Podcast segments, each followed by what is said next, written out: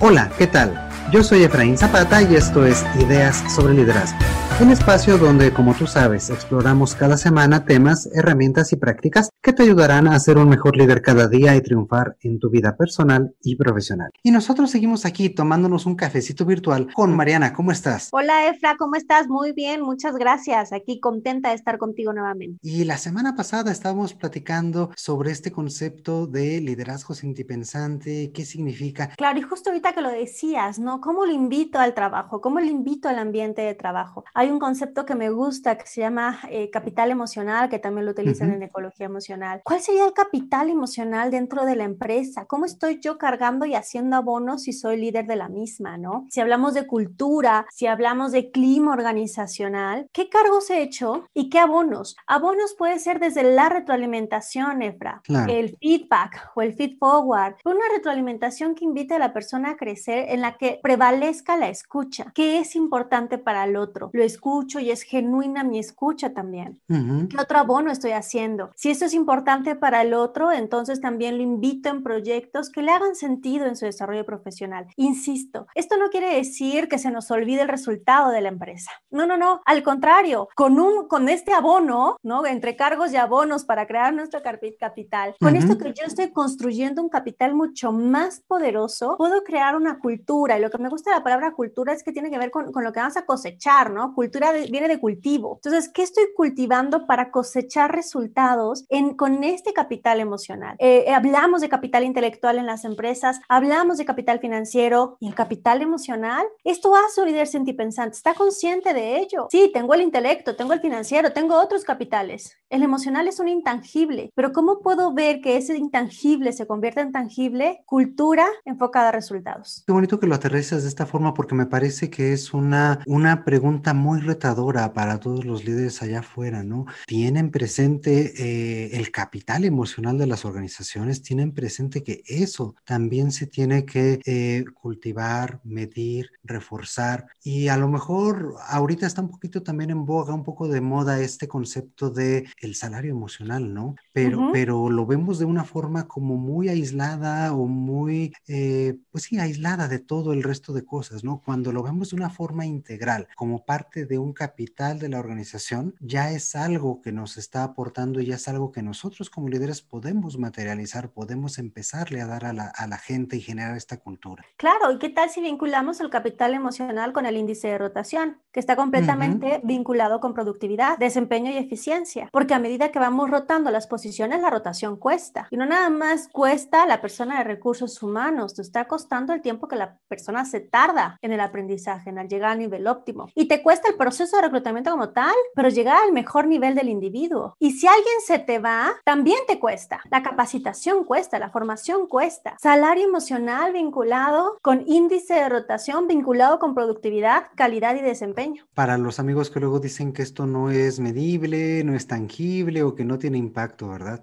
Claro, hay muchos indicadores que están vinculados con esto. Este, podríamos hablar también, y, a mí me gusta esta parte. Yo creo que inclusive el cero accidentes, que muchas plantas lo tienen, cero accidente de trabajo. Yo me pregunto, ¿qué pasará con un individuo que elige no ponerse el casco? ¿Qué pasa con un individuo que no pone atención a las líneas para llevar el montacargas? No ponerse los zapatos de seguridad como tendría que ser. Muchas veces estos accidentes suceden porque es un accidente, pero ¿en cuántas ocasiones si hacemos un análisis y lo vamos desmenuzando, ¿cuántas veces tiene que ver con negligencia de la persona? Tal vez no puso atención. Ese cero, cero accidentes va vinculado también inclusive con un tema emocional. Nos cuesta la prima de riesgo de trabajo, nos cuesta un trabajador incapacitado con 100% de incapacidad, nos cuesta todo lo que pudo haber sucedido en ese lugar. ¿Qué pasa con esa persona? ¿Por qué no, por qué no puso atención? ¿Qué pasó con él? ¿En qué momento estaba? Ah, mm. estaba distraído. Ok, ¿en qué estaba pensando? ¿Qué era más importante que le robó la atención? Por eso decía la emoción puede nublar la razón. Algo le llamaba, porque si la emoción lleva a la acción, algo, le, algo estaba en otra cosa. Eso es un indicador medible, concreto, preciso en las organizaciones. Exactamente, sobre todo pues eso, ¿no? Si está distraído es porque hay algún ruido, hay alguna disonancia y muy probablemente el origen de esta pues es una emoción y esa emoción si está en un lugar de trabajo pues está directamente relacionada con eso en la mayoría de los casos, ¿no? A lo mejor es que su jefe le levantó la voz en, la mañana, o tuvo algún altercado con una persona, o hay algún proceso por ahí que está atorado. Yo creo que pues sí, todo este tipo de, de, patrones o todo este tipo de elementos son los que nos generan una emoción que puede llevar a un descuido, a alguna inconsistencia, algún, pues sí, accidente por ahí, ¿no? Claro, y el punto es que empecemos a reconocer que la sentimos y empecemos a reconocer que aquello que siento va de la mano con lo que pienso. Eso es sentir pensando. ¿Quieres saber qué estás pensando? Pregúntate cómo te sientes. Y me gusta decir esto, vamos a hackear el pensamiento. Ay, es que esto es terrible, nos van a correr a todos, ¿qué va a pasar? Ok, siento la emoción del miedo, de la angustia, ¿no? Se siente esa angustia, tiene que ver con que estoy pensando esto. Si yo estoy pensando de manera constante, es que nos van a correr, ¿qué va a pasar? La angustia, mi jefe me odia. Los resultados que van a venir de ese estado no van a ser los resultados óptimos, van a ser resultados que no van de la mano con lo que nosotros quisiéramos. Lo que pasa es que nos cuesta mucho trabajo regresar a nosotros y poner atención que soy un ser humano que piensa y siente y que a su vez también va acompañado con, con, nuestro cuerpo. Nuestro cuerpo, la verdad, ese es el, es el mensajero de todo lo que sucede aquí adentro. Oye, y si nos cuesta tanto trabajo, ¿qué tipo de habilidad, qué tipo de recomendación nos darías? Justamente para eso, para empezarnos a autoobservar y poder eh, hackear ese pensamiento, poder identificar la emoción y estar en capacidad de gestionarla o de decidir qué hacer con ella. Empecemos a dejarles de tener, de, tener como esta versión. Eh, para mí lo más importante es que empecemos a nombrarla. Efra, ¿cómo te sientes? Fíjate que he tenido mucho trabajo. ¿Cómo te sientes, Efra? Eh, ¿Cómo están? Bien. Ok, ¿qué emoción está detrás de eso? Me encanta que a amigos, a gente, le pregunto, ¿cómo te sientes? Y la respuesta es toda una historia completa, Efraín. Hagan la prueba, pregúntenle a alguien cercano cómo te sientes. Fíjate que fui yo en la mañana y compré el súper y te cuentan todo el cuento, excepto una palabra, ¿cómo te sientes? Si empezamos a nombrar cómo nos sentimos, hay una frase también que me gusta mucho que, se dice, que dice, lo que está claro en la palabra está claro en la vida. Porque sabemos que el lenguaje también tiene todo un, o sea, lo podemos trabajar muchísimo. Entonces, si yo puedo traducir qué estoy pensando y qué estoy sintiendo en una palabra, Ok, ya avancé. Sí, sí, me siento triste. Sí, me siento feliz, me siento contenta, me siento plena, me siento satisfecha. ¿De dónde salió? ¿Por qué me siento así? Ah, porque fíjate que tuve un súper resultado hace ratito. Ok, más de eso, más de eso lo nombro y si no puedo nombrarla, porque algo que me encanta, Efra, es este, esto que decíamos del lenguaje, es que no hay palabras diferentes en otros lugares. Por ejemplo, una vez veía un, un, TED Talk y, me encantó ese concepto, que antes la palabra nostalgia era reconocida como una enfermedad o y así fue su origen. Hoy vemos nostalgia desde otra forma y hay palabras en diferentes idiomas que tienen distintos significados o una emoción distinta que nosotros no podríamos reconocer. En inglés, por ejemplo, puede ser I'm feeling blue, pero blue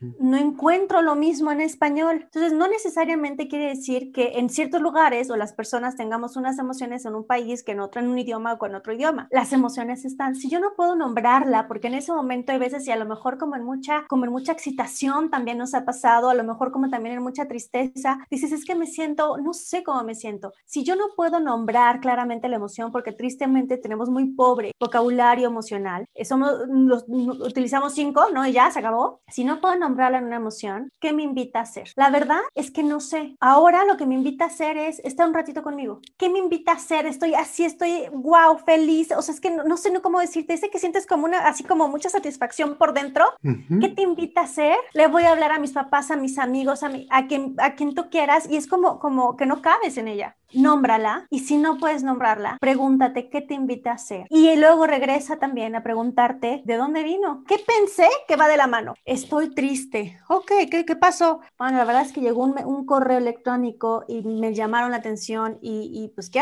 no me afectó, me sentí mal.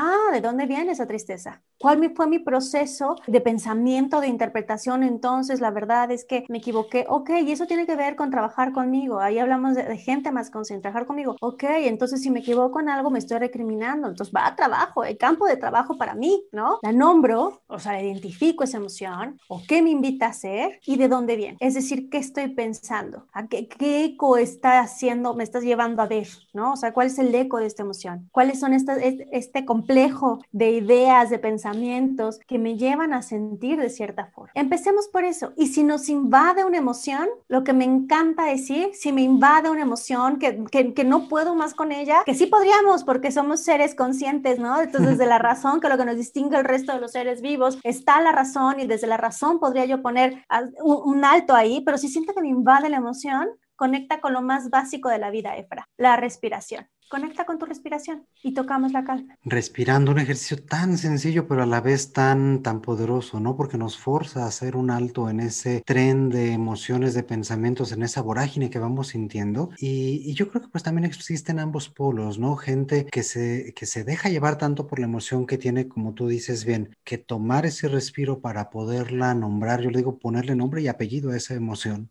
eh, y hay gente al revés, ¿no? Que a lo mejor si se centra tanto en la racionalidad, en el pensamiento y en todo eso, que, que le nubla o no le permite eh, ver qué tipo de emoción le está generando y entonces tiene que conectar con otra parte, ¿no? Entonces yo creo que es ese balance entre ambos polos que, pues como decías, ¿no? Siempre están juntos, siempre están mucho más cerca de lo que parece. Y justo cuando dices esto de polos, sería como el yin y el yang, no es uno sin el otro. Eh, si tuviéramos ahí este desorden ahí emocional eh, o no conectáramos con las emociones del otro, pues entonces hablaríamos aquí de, de, de medio psicópata y demás. Entonces no hay manera que esté uno sin el otro. Abrazar una parte de mí y abrazar también, y pues ese es el sentipensante, no nada más es enfocarnos a las emociones, sino qué estoy pensando también, y cómo interpreto lo que sucede, y cómo planeo, y cómo propongo, y cómo resuelvo, y cuáles son mis caminos, y cómo lo toco esto con la creatividad y la innovación, y qué quiero lograr, y cómo me quiero sentir, cómo se sentirá mi equipo, cuál será ese clima emocional que, que prevalece en el equipo. Eso también es algo muy lindo que tocas ahorita, ¿no? El equipo, porque una cosa es el trabajo conmigo mismo, pero otra cosa es cómo le hago para hacer hacerle ver a otra persona el impacto de sus propias emociones, ¿no?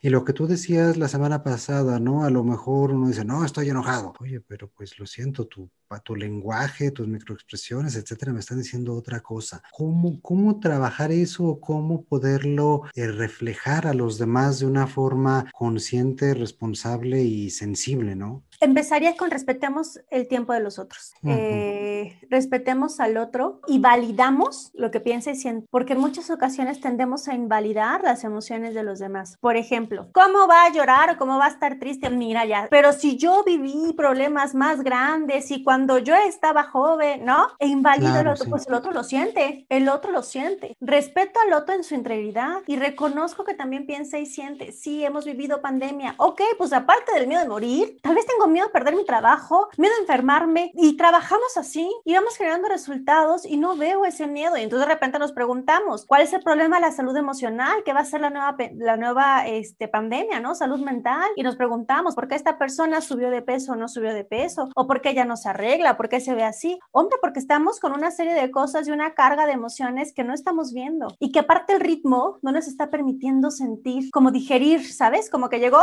¡shun! y ahora cómo lo dijeron, ¿qué hago con ella? Eh, yo, creo que, yo creo que empecemos a respetar al otro y respetar que el otro también siente. Pero lo que me gusta decir, Efra, es que si empezamos con un trabajo individual, en este, en este formar un equipo en el que logremos inspirar al otro, yo creo que el equipo, y eso está, eso está, es así, las neuronas espejo, las emociones se contagian. Entonces, si yo trabajo conmigo y empiezo a gestionar mis emociones, estamos constituidos, que eso es lo maravilloso del cuerpo humano, para formar comunidades, el cuerpo dice, ok, necesitábamos crear neuronas espejo, esto es decir, si yo tuve que sonreír, yo sonrío. Si el jefe está enojado, yo entro en miedo y entonces tal vez me enoje también después y lo oculto y no lo digo y demás. Empecemos a trabajar de manera individual. Eh, respetamos al otro, trabajamos de manera individual porque estamos seguros que de esa manera podemos compartir este clima emocional, por es, porque así estamos constituidos, así estamos creados para poder sobrevivir, por eso están estas neuronas espejo y eso es parte también de lo que hablaríamos con inteligencia social y tocamos un punto importante, la empatía. Y la empatía que es sentir con el otro. No, estoy, no, no quiere decir que yo he estado en tus zapatos porque no puedo estar en tus zapatos. La verdad, tu experiencia es única, es irrepetible. Pero yo siento contigo. Entiendo tu preocupación. Yo también la he sentido. Entiendo tu miedo. También lo he sentido. Entiendo tu frustración. También la he sentido. Y como ya la he sentido, dejo de juzgar al otro y entonces digo, ok, ahora ya sé cómo le hacemos para trabajar juntos. Y nuevamente, y puedo acompañarle en estas preguntas. ¿Cómo lo nombrarías? ¿Qué pasa? ¿Qué sientes? ¿Qué pedirías? ¿Y qué otras cosas si te gusta? Porque desde la alegría creamos y producimos. Entonces, ¿qué si les gusta, chavos? ¿Cómo, cómo creen que podríamos lograr esto? Y ahí es donde se abre el espacio a la innovación también, desde la alegría, desde el gozo, desde la felicidad. Por eso hablamos también de felicidad organizacional, ¿no? Esa, esa, va directito a indicadores de, de, de, logro y desempeño. Entonces, ¿cómo sí podríamos empezar a construir un espacio donde genuinamente pueda yo reconocer cómo me siento y a partir de ahí establezca yo estas conversaciones que me lleven a generar los resultados que queremos? Me encanta, me encanta la técnica, validar las emociones, empezando por las propias, pero sobre todo validar las emociones de los demás y darles ese derecho de, de sentirse como se sienten, de comprenderlos y de pues estar abierto a ver y a empatizar, a entender qué tipo de emociones están generando, eh, sabiendo que pues son diferentes a las experiencias que nosotros podemos, podemos tener, ¿no? Y aquí, y aquí también este mensaje, ¿no? De que pues las emociones tampoco son buenas ni malas, ¿no? Toda, toda emoción sirve para algo y así como la tristeza tal vez sirve para el recogimiento y te sirve para la reflexión, el enojo puede servir para la defensa, pues no hay emociones malas, simple y sencillamente hay momentos en los cuales son, son útiles y son pertinentes para cada uno, ¿no? Claro, y las emociones son. el juicio que le ponemos a la emoción tiene que ver con nosotros. Son malas emociones, no las tengas. ¿Quién dijo? Porque no la veo como recurso. Sigo creyendo que me quita, en lugar de comprender y abrazar y decir, ah, traigo un recurso, gracias, recurso. Ah, para algo me vas a servir, que no me hubiera servido la otra. Genial, Mariana. Oye, pues el tiempo como siempre vuela y al menos a mí se me ha ido rapidísima esta charla. Antes nada más de despedirnos, pues a todos nuestros invitados les estamos haciendo una, una pregunta firma que me gustaría hacerte a ti también. Y esta es, si pudieras a lo mejor regresar en el tiempo 5 o 10 años y darte a ti misma un consejo sobre liderazgo, ¿cuál sería este? Creo que un consejo que me daría es justo esto que te digo. Nunca voy a ser perfecta, Efra. Yo me he esforzado mucho tiempo en querer saberlo todo, en estudiar, en aprender, en armar tablitas, cuadritos, claro que se puede, y querer controlar las cosas. Y si alguien no puede, no te preocupes, yo lo hago, o yo lo hago porque cómo no se va a poder, ¿no? Y, y creo, que, creo que el consejo que me daría sería confiar más en mí, porque eso implicaría que confiaría más en el equipo. Todos esos miedos e inseguridades tendrían que ver más conmigo que con ellos. a medida que yo trabaje conmigo en mi, en mi potencial, en mi crecimiento, yo me llamaría Mariana, confía en ti y permítete también ver a esa Hulk, ¿no? Y, y, sí, de repente sale y explota y me enojo, ¿no? Y, pero es, y, y, abrazarlo y decir, y no querer ser como, como, como muy enfocada en lograr cosas y resultados, eh, en, en, sin, sin, darme cuenta que eso también implica, ¿no? Cada uno de nosotros, implica conocernos, implica conocer al otro, implica sobre todo conocerme a mí, eh, el querer de, el dejar de querer que todo fuera perfecto, Efra, y permitirme un poco ser más flexible, porque de esa flexibilidad lograríamos cosas, cosas mucho mejores con el equipo. Excelente, ¿no? Pues un consejo genial y muy a tono con lo que hemos platicado el día de hoy. Siendo la confianza es eh, fundamental y pues también es parte de lo que nos va a ayudar para responder de una mejor forma ante pues cualquier emoción y cualquier situación. Y pues muchas, muchas gracias, Mariana. Eh, para nuestros amigos que nos escuchan, ¿dónde te pueden encontrar? Tienes, este, por ahí me comentabas una página donde pueden encontrar nuestros amigos un poco más de información. me pueden encontrar en Facebook MAZZ más o en mi página web que es mazz.mx más .mx. Excelente, pues muchísimas, muchísimas gracias Mariana